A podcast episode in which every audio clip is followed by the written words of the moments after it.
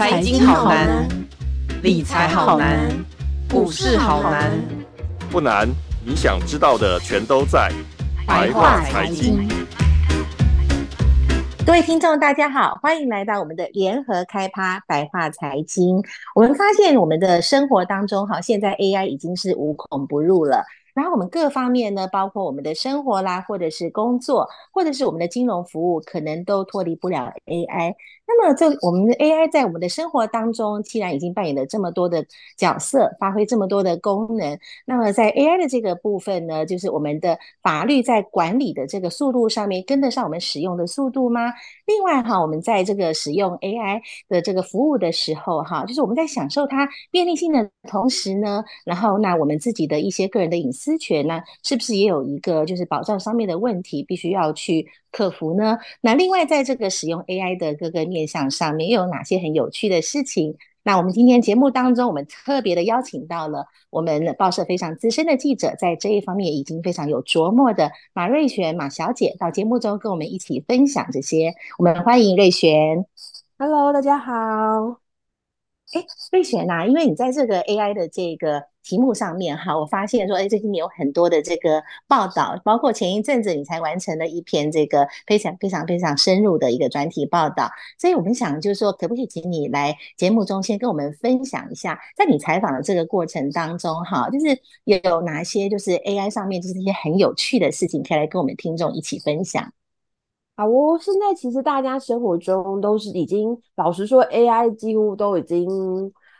伴随在我们左右，我觉得，我觉得举个最简单的例子，比方说像我们的手机里面，不管是你是用 Android 系统，或是你是用 Apple 的系统，其实里面有一个语音助理，就比如说 Siri，苹果是 Siri，嗯哼哼，然后还有就是 OK Google，就是 Google 的语音助理这样子。其实这个都是一些 AI 的应用，嗯、所以每次当我们在跟 Siri 或是跟 Google 在对话的时候，你会说：“Hey Siri，帮我寻找一下这个附近有哪里有美食，有。”餐厅，或者说哦，Siri，你帮我看一下哪一条路怎么走。所以其实这里面都已经开始有些人工智慧的雏形在里面，所以其实我们可能在无形之中，我们以前都不知道，但其实 AI 很早以前就已经慢慢在进入到我们的生活之中哦。因为我觉得最有趣的一件事情，其实是我觉得现在，嗯，比方说我们以前跟 Siri，或是跟呃有一些朋友们可能有用过银行的这个 AI 客服机器人，那你在跟他对话的时候，你可能以前都只能一句一句说。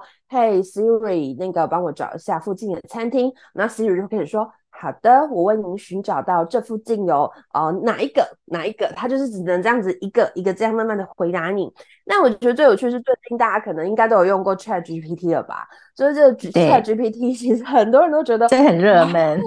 好好玩哦。比如说，你可以就是比如说，你可以跟他说：“哦，请你帮我搜寻一下，就是今天我们家楼下这个。”呃，比如说哪一个电影院，哦、呃，或是呃微秀信义微秀的，呃，今天有哪几个上映的电影的场次？好，那你再随便举个例子，比如说最近很红的芭比，好了，你就说哦，芭比这个剧情，你可以帮我说一下这一部剧在干嘛吗？这个电影在干嘛吗？那可能这个 ChatGPT 它就会帮你帮你搜寻到网络上所有有关于芭比当初如何制作，它制作经费多少，它就会很完整的跟你描述一个故事。大家就发现，哇哦，这个这个 AI 它可以跟你对话的能力，好像慢慢的已经开始是一个。成人级的，呃，就是我所谓成人，不是说这是十八岁那种，是那种，比如说以前可能很成熟的那种，很成熟。以前可能只是就是跟幼幼班的小孩子在说话，你现在好像慢慢已经可以跟，好像是跟国高中生或者是大学生他在对话，他可以给你一个很完全、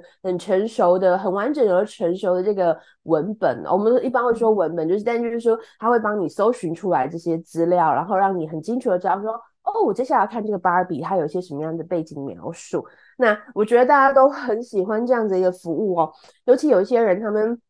我觉得呃，有些人他们会开始把这样子的服务用在他们的工作上面，特别是一些行销企划的人，他们就会觉得说，哦，那我可能。Google 一下现在最近，呃，不是 Google，我可能问一下 ChatGPT，就是最近市场上面哦有一些什么样的统计资料，那 ChatGPT 它就会自动去帮你搜寻说，哦，最近这个呃，比如说运动产业好了，运动产业市场上有些什么样新的趋势，然后它最近有哪一些资料，然后整个产业的产值多少。哎，它就会帮你把这些资料全部都哦列出来，还列得蛮详细的。所以有一些行销的人员们，他们其实都会使用这样子的哦服务。那可是我觉得，嗯呃，当然你看 ChatGPT 好像听起来蛮好用的嘛，那确实也有一些人们在使用这个东西。可是你真的可以过度依赖它吗？这也就是大家最近好像很讨很常一直在讨论这些问题哦。因为其实 ChatGPT 它在跟你对话的同时，他其实也在训练他自己。怎么说呢？就很像。真的就很像一个小朋友从幼稚园慢慢走到国中、高中。其实我们的孩子们跟我们这样，就人类他们在成长的时候，其实也是借由互动跟说话的方式，来让自己开始慢慢变得很成熟，然后开始来吸收一些新知。那你也可以把 ChatGPT 当成一个像这样子的孩子，就是他也是慢慢从不太会，然后开始跟你对话的时候，他就会吸收你跟他对话的过程中，你跟他说了什么。那或者是哦，比如说你跟他说 ChatGPT，我觉得你这好像资料是不是有点问题？他就会开始重新再去思索说，哦，这个我刚刚的回答可能是有问题的，所以就变成说他会自己再重新用电脑系统的方式重新训练自己。我们讲到这边，我会觉得说，诶，这个好像。很有趣啊，他真的是能够让自己训练出来。诶，其实很有趣，就像我们这样教小朋友一样，他们小朋友自己也慢慢会自己成长茁壮。但这样也有一个问题在于是，有些人会不小心就把自己公司的。机敏资料就是非常有机密的东西跟敏感的资料，哎、嗯嗯欸，他就可能想要收，就不小心传出去了。对，他就不小心在这个对话中，他就告诉了 ChatGPT，那 ChatGPT 就像我们刚刚说，他就是一个高中生，他其实嗯也没有想要特别就是阻止你说话，但他就你说的话全部照单全收，就收进去他自己的脑子里面了，以至于下次他就。他也不知道这个是敏感资料，因为你可能没有告诉他说，哎，ChatGPT 这不可以用哦。就有些人可能没有跟他说这句话，所以下次他可能在跟别人对话的时候，就会把这个敏感资料就默默说出来了。反而，哎，竞争对手，比如说 A 公司用 ChatGPT，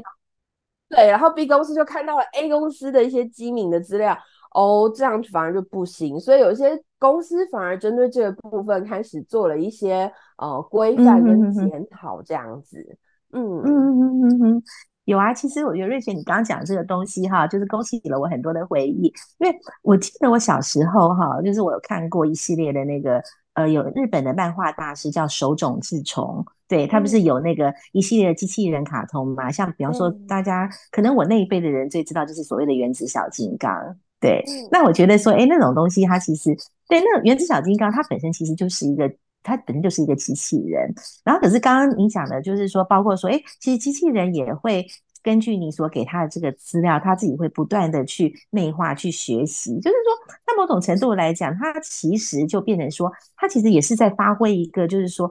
就是思考的功能。只是说，它这个思考的功能，它应该是会比人类。人类会更加的发达，这样子对，所以说，就像你刚刚讲的，说包括说，你今天小朋友他小朋友他今天就是呃，他就是说他今天在跟这个 ChatGPT 对话，可是也许你会发现说，这个机器人比你还成熟，对不对？因为就是说我可能只是一个幼稚园的小朋友，但是这个这个机器人他的常识已经丰富到，他可能是一个。呃，中学生甚至是大学生这样子的一个一一，就说这样子的一个一个知识，这样一个知识智能这样子，对。那所以说，对，所以说其实哈，就是呃，我觉得这个 AI 的这个呃它的进步的这个速度哈，真的是超过我们的想象跟预期，对。所以其实你刚刚讲到说，就是泄密的这个部分，对不对？就是说，哎，其实我可能就是一个。也许我今天是一个那个公司的一个员工，那或者是我今天是一个学生，那可是当我跟这个 ChatGPT 对话之后，哎，我无意间居然把这个一些不该讲的东西讲出来了。那讲出来了之后，他自己可能就拿去吸收，然后换下次换成是另外一个人问他的时候，他就他就直接他就直接讲那个。机器人就直接去告诉告诉问他的那个下一个人，然后就把别人的秘密泄露出来了，这样对。然后所以说，像因为我自己的话，我也主跑金融业嘛，所以我现在我刚听完你讲的话之后，我就心想说啊，难怪说这个有些有些这个客人不太愿意跟机器人对话的原因，可能也是怕怕有这个隐私外泄的这个问题，这样子。然后所以说现在其实对，所以现在其实这个大家其实也在思索说，哎，既然大家在使用这个 AI，使用这个 ChatGPT 的话，那之前是不是要有一些适度的呃监理跟规范？不过这个我们可能最后的时候再来谈一下。我另外是有想到一个想到一个问题哈，这个我觉得还蛮有趣的，就是说。其实我觉得我们我们要跟 AI 那边拿资料的同时，就是我们希望它帮我们生成一些不管是文字的东西也好啊，或是图片也好啊，我们的指令一定要下达的很正确才行嘛，对不对？对，那我先前有参加过一个研讨会，我觉得那个研讨会上，我听到最爆笑的一个例子就是啊，他一个人他去跟机器人讲说，呃，我现在要一个鸳鸯锅的照片。那我们想到鸳鸯锅的话，应该都是那种火锅把它切成两半那种叫鸳鸯锅嘛，对，不对？哎、欸，结果他后来丢出来的照片是那个一个锅子里面放了两只鸳鸯，对，对，就是鸳鸯锅，就是鸳鸯锅，对，然后。然后另外还有一些，比方说像那个什么为朋友两肋插刀那个，对不对？我说两肋插刀，就他就真的是一个人，然后是两边插了插了两个两把刀，但是那就不是我们要的那种图片了。哎，可是所以这个时候你要怎么样去跟这个 AI 传达正确的指令？这真的很重要。哎，像你在跑线的过程当中，有没有就是说这种哈？为了要就是对 AI 下达正确的指令的，有没有一些比较特殊的一些呃服务啊，或者是一些呃职务啊什么的，已经有已经开始出现了这样？对，现在在这个 AI 的领域有一个全新的职位哦，呃，国外它可能叫做 Prompt Engineering，就是它就是提示工程，就中文直译的话叫做提示工程师。但其实台湾也有人把它翻成，就是在华文区。地区的人们也有把它翻成就叫 AI 咏唱师。那 AI 好美 的名字，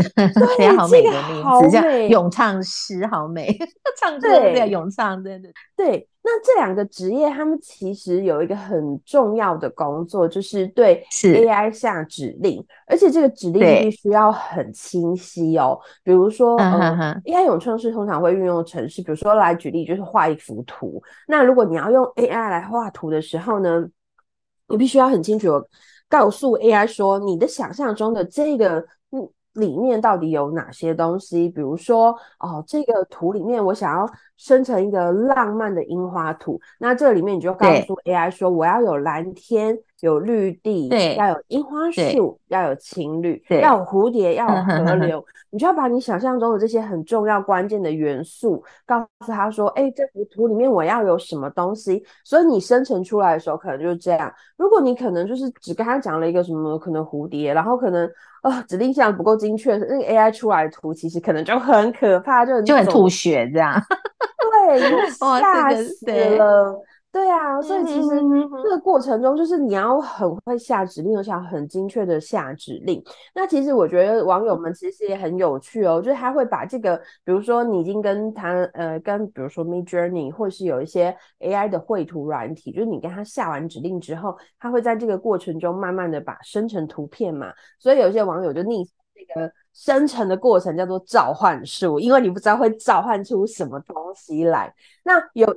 人呢，他其实是非常厉害，就非常擅长，就是调整指令。就是可能有些指令他觉得下的不够精确的时候，他会把那个指令下得更精确。那像这样子的人呢，就会因为你知道下得够精确，所以那个图生成出来的样子就会比较符合我们人类想象中的美学。所以网络世界里面，对这种很擅长调整指令的人叫做魔法师或者是 炼金术师，就我觉得很可爱。我觉得网友们在这个。取名字的想象故事很会命名，我觉得超可爱。因为真的，你召唤的时候，你不知道会召唤出什么东西来，我就觉得超级可爱的。越来越多，呃，尤其是戏骨，其实已经蛮多这样子的工作出来了。那有一些哈，对，戏骨其实蛮多的。那台湾的部分呢，目前其实还没有那么多，但是你开始慢慢觉得已经开始有一些苗头，就是有一些公司他们开始有在思索有没有需要，就是啊、呃、找这样子的，就是 AI 咏唱师的工作，要不要开这样的职缺？确、嗯、实是现在很新兴的一个职业。嗯其实这这个还真的蛮需要的耶，不然的话，就是没有一个会咏唱的人，没有会下指令的人的话，就会发生我们刚刚讲的那种鸳鸯锅真的出现的一个火锅里面有两只 鸳鸯在里面的那种让你很吐血的一些图片，这样。不过不过从瑞璇的例子哈，我也感觉出来说，我们要使用 AI 的话，那其实也不能太偷懒啦，对不对？你还要把一些重要的你想要的元素要跟他讲清楚，不不然的话，它就会出现一些很失控的一些很失控的一些文字啊，或者是图片这一些的。诶，那接下来哈，我们接下来就是还有一个问题，就是我刚刚稍微有提到的，就是这个所谓的呃监督管理的问题。因为任何一个新的科技的使用，然后问世，这些应该就是说在使用的同时，发展的同时，那我想政府的这个管理的这个速度也要跟得上，不然的话总是会有一些问题嘛，对不对？那对，那我想问一下哈，就是说现在在全世界在这个 AI 的管理上面哈，那我们台湾在管理面上面有跟得上世界的脚步吗？还是说我们现在仍然有一些问题必须要克服，以至于我们现在管理的速度可能有点落后了？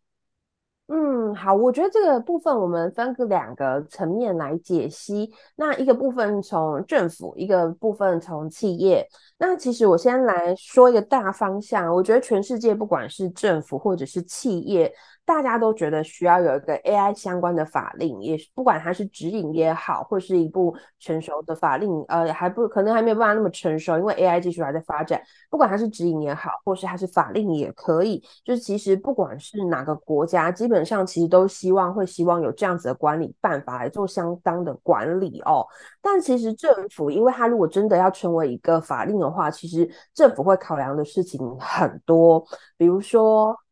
现在欧美国家最关注的一个点在于是 AI 出来之后，它到底会不会对人权产生影响？那会不会有更增加一些歧视的可能性？所以其实很多人对于 AI 的伦理，或者是它出来这个技术之后会不会对人类造成不良的影响，他们对于这个部分是有很多的 concern 跟担心的。所以其实他们的政府比较朝这个方向去立法。呃，那在中国部分，因为中国在八月十五号的时候，他们有颁布一个是呃新的指引哦，四个重点规范，一个是柔性指导，一个是维稳至上，一个是治理原则，一个是分散管理。他们其实还蛮希望，就是 AI 不要就是影响到他们的整个国家管理制度。大概是美国跟中国他们有两个不同的一些 AI 的规范方向。好，那我觉得那个。政府的部分，我们先大致先说到这边，我等下可以再细细再回谈哦。但我觉得先讲，因为其实企业们他们都很希望政府可以有这样子的法令，但很显然就是目前为止政府还没有相关的法令，所以企业他们先怎么做呢？其实我们自己的企业就已经开始有一些简单的规范，比如说，嗯，我先举个例子哦，我们刚刚其实前面有提到说，有人用 ChatGPT 就不小心把自己的。机敏资料就上传了。那个今年比较和一个，今年上半年有个比较，就是大家都知道的国际大厂，就是三星哦。就他们的员工在四月份的时候，不小心把公司内部的原始码上传到 ChatGPT。哇，这一上去这不行啊，很严重哎，太严重了，对啊，真的是，对啊，对，对啊，真的。三星他们立刻在一个月之内，就是他们在五月一号的时候就发出了一个公司内部的备忘录，他们有要求公司是员工们不可以在公司的电脑、平板、手机、内部网网络使用生成式的 AI 系统，不止 ChatGPT，就是任何类似像 ChatGPT 这样子的生成式 AI 服务都不可以在公司内部使。用也不可以将公司内部的资讯，或者是可能揭露三星智慧财产权的资料上传。他说，违规者就是最终是可以被开除的。那如果你真的自己要使用的话，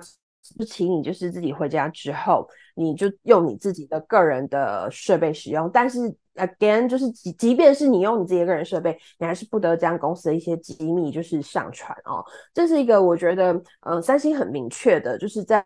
呃，知道说有这样子的风险之后，他立刻就已经把这样子的规范做出来了。那我们台湾的部分呢，包含佳士达还有工研院，有一些公司他们也做了一些简单的规范哦。因为这些企业他们就可能会要求说，第一个就是你在企业内部，我可以开放你使用，但是我会要求你不可以在 ChatGPT 上面就是提供个人的资讯，不可以提供个人财务资讯，然后更重要是不能够提供就是任何的商业秘密或是公司的机密或特殊资讯，你只能在这里面输入公开资讯。那我们。呃，知道的几个单位大概都是这样子在规范员工使用啦。那我在访问的时候，那受访者他们其实也有提到说，其实呃不是只有台湾，其实全世界的企业大家都在使用 ChatGPT。那如果你不用，其实别人也会用，所以就变成说。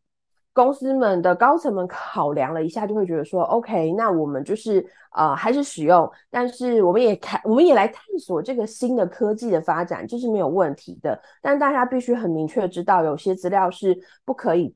对外公开的。所以这个是企业他们为了呃，因为政府的法令还没有下来嘛，所以其实企业已经开始在规范他们内部的一些呃自己的员工怎么使用。那我们再从企业再回到回过头来讲政府，那企业在这个我们在受访的时候，呃，除了对自己员工规范之外，他们其实也对政府有一些期待，因为其实在这个新的 AI 的领域的部分，有很多是未知的。啊，比如说我们刚刚谈到 Me Journey 或是 ChatGPT，那其实尤其像我今天如果就是呃，如果我有一些东西，像企业人就跟我讲说，哎，我有些东西如果说。呃，交给 AI，比如说去 AI 绘图的话，哎，我也不知道它出来的结果，比如说它生成了一个图给我，哎，我也觉得这图很漂亮，可是我不知道这个图最后会不会踩到智慧财产权的红线。对呀、啊，会有这个担心。对对，因为它生成出来到底这个是我的生，就是我下指令给他，那这个图到底是归在归属在我这里，还是归属在 Midjourney 那边，还是怎么样？其实这有很多很多的层面，还需要持续的探讨哦。就所以，其实呃，我回过头来讲，我们政府的部分，我们政府本来是打算在九月份的时候要推一个 AI 基本法的草案，希望可以对 AI 基本法，就是对 AI 这个部分做一些比较简单的管理。但后来，其实我们就是在八月初的时候，我们宣，我们政府有宣布，大概我们这个 AI 基本法会稍微推迟一些时间。因为其实大家也知道，就像我们刚刚提的嘛，我们在这 AI，尤其是这一年生成式 AI 快速的这个浪潮推动下，跟快速发展带动下，其实有很多新的服务推出来。那也是因为这些新的服务推出市场之后，我们才发现说，哦，原来有这些问题。那这些问题还在不断的快速累积增加之中，所以我们的政府也在思索说，如果我们要推一个法令，我们到底要怎么样规范，才不会。哦，一方面是可以保障我们自己所有人的人权，还有一些 AI 的伦理之外，那有一些是不是规范规范的部分，我们也要去讨论到说怎么样规范才不会像比如说我刚刚说到的哦，有这个彩虹线、智慧财产权彩虹线的问题。对，所以我们我们自己我们自己的政府可能就是可能在稍晚一点的时候才会推出 AI 的部 AI 基本法的部分。那我这边其实也可以跟大家分享一下，因为之前我觉得我也 访了一下国际上的一些做法哦，就是国际上面，其实我们大概我问一下专家，我们问一下公研院这部分，现在呃整个除了我们刚刚谈到美国跟中国之外，哦、其实大概。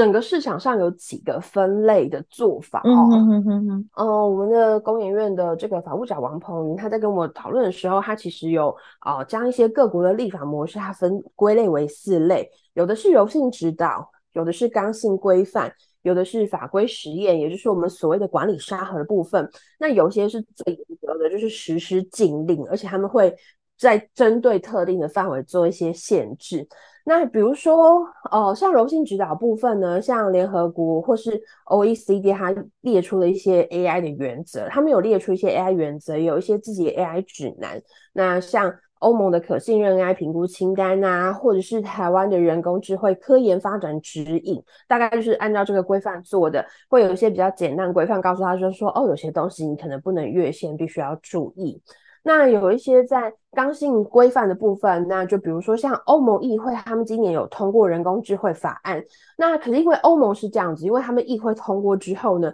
他们可能还需要等待欧盟的理事会讨论，然后也要再回归到各国的法令。所以接下来欧洲这部分的法令会怎么发展跟观察，就需要呃就需要再持续观察一下。那我觉得像韩国的部分呢，他们现在也就针对。AI 的监管，他们进行法规测试，也就是我们刚刚谈到的这个沙盒的部分，他们也发现 AI 有一些新的影响哦，所以他们就希望说，透过这种法规呃管理沙盒的方式来观察一下接下来呃这 AI 的走向。那在比较特定的领域呢，就是有些国家他们是真的实施禁令，那比如说比利时，他就很明确的告诉大家说。尤其是已经明令禁止军队将 AI 运用于致命性的武器，比利时针对这个部分就已经把它很明确的做出规范来。所以大概以上就是现在国际性的发展是朝这个四个方向走。所以其实包含国际跟我们也都还在观察整个 AI 科技趋势的发展，然后我们自己也还在看什么时候合适推出一个新的。呃，法令草案，然后能够把这个 AI 做一个基本规范，这样。嗯哼哼，不过这样听起来哈，我觉得这个企业对 AI 的话，它其实是又爱又怕的这样子。它虽然说很怕它，但可是又不得不去用它，对不对？因为因为别人都在用，它不在用，它就落后了。对，哎，那瑞璇，我接下来最后哈，我们在这个节目的尾声，我最后想请你帮我们看一下所谓的 AI 概念股，因为其实哈，就是在这个 AI 越来越风行之后啊，我发现说先前呢，就是说台股大涨的，其实。都是所谓的 AI 概念股，但是在这个所谓的 AI 概念股上面，有没有什么要特别提醒投资人要注意的地方？特别是最近这个 AI 概念股，它好像有点熄火了，这样子。对，那那是不是代表就是说，哎，先前这个其实就是说这个题材有点被炒得太热了？那接下来投资人觉得说，在这个以后面对 AI 概念股的话，应该要用什么样态度去面对呢？嗯，对，我觉得今年就是我大概访几个人，呃呃，不管是产业或者是外资的部分，我跟他们聊了一下这个部分，他们觉得说，其实第一个可以确定的是 AI 这个议题哦。其实我们从你看，从很早以前，我们都没有发现 Siri 就在我们身边，就 AI 技术其实一直就在我们身边，所以其实很明确是这样的新的技术发展，它会开始哦、继续延续下去，它其实不是一个。很短的潮，呃，怎么讲？很短的短线，很短的一个现象，这样并不是一个短线的现象。对，它一定会是长期的发展。但是呢，在这个长期的发展过程中呢，今年这个 AI 议题是大家都有点看不懂，就是其实因为它是 对啊，它只是它是一个长期，对啊，对，它其实是一个长期发展。可是就是到底为什么今年会特别火热呢？大家觉得应该就是现在是。不管是美股或台股，没什么议题炒炒作，所以就变成大家今年一直疯狂在炒 AI 概念股哦。然后其实我必须来说一下，其实确实长期的趋势发展是 AI 没有错。那今年会比较在谈的议题，就是像比如说黄仁勋，就 NVIDIA 的黄仁勋，他回台湾做了一些演讲。那还有就是那个 MD 的苏姿丰，他们都回来。那我们可以确定的是，未来他们会针对这个 AI，他们会有一些新的哦所谓的解决方案，也就是他们未来在跑这些 AI 的时候，他会需要一些 AI 的伺服器来做一些哦让这些运算 AI 运算是更流畅的。那台湾的部分，因为台湾本来最厉害的就是这些硬体的部分嘛，所以就变成说，呃，比如说现在最大家大家最常讲的就是 AI 伺服器的部分。那因为国际上需要 AI 伺服器，那包含我们自己做伺服器的厂商当然就是会首批受惠的。那伺服器绝对不会只有伺服器啊，因为它一定还会有周边的零组件啊，还有一些相关的材料，所以大家都会很听，可可能最近很常听到，比如说像散热模组的部分啊，或是等等相关的一些配件，都会因此就是开始跟着 AI 伺服器一直狂涨这样子。对，我必须要说，确实，嗯。我觉得确实这是个长期趋势没有错，可是我觉得可能也要呼吁投资人，就是要在那个这个热潮之中，可能也要回过头来检视一下，就是呃有一些公司的基本面，嗯，虽然它是有这样的议题，也确实大家也很期待它可能有一些题材可以发上，但是我觉得，当然在投资的同时，还是要先理性的回过头来看一下他们的 EPS 到底是多少啊、跟他们现在的整个基本面，他们到底是不是有真的接到订单？我觉得大家可能在投资之前，必须要先把这些基本面想清楚哦，不要一股脑就是啊，大家都上车了，我们上车怎么行呢？然后就大家一起跟上车。我觉得 对呀、啊，对呀、啊，的确是这样子。的确是，的确是，对啊，对啊，所以说真的，大家要小心，真的，对啊，就是对瑞权，其实瑞权，其实你自己观察也是觉得说，反正投资人就是要理智的去选股这样子，然后就是不要被这个这个炒股的热潮冲昏头，这样对。对对，没错，嗯嗯嗯嗯嗯，我们今天非常的感谢瑞璇啊，来跟我们分享这么多很有趣的，然后又非常的有建设性的一些心得跟看法。那我们下一次如果说再有提到这个 AI 的节目的话，我们希望瑞璇再继续的来帮我们指点一下，然后分享一下。谢谢大家，感谢各位听众收听白话财经，我们下周见。彩的报道，请搜寻 VIP.Udn.com 联合报数位版，邀请您订阅支持。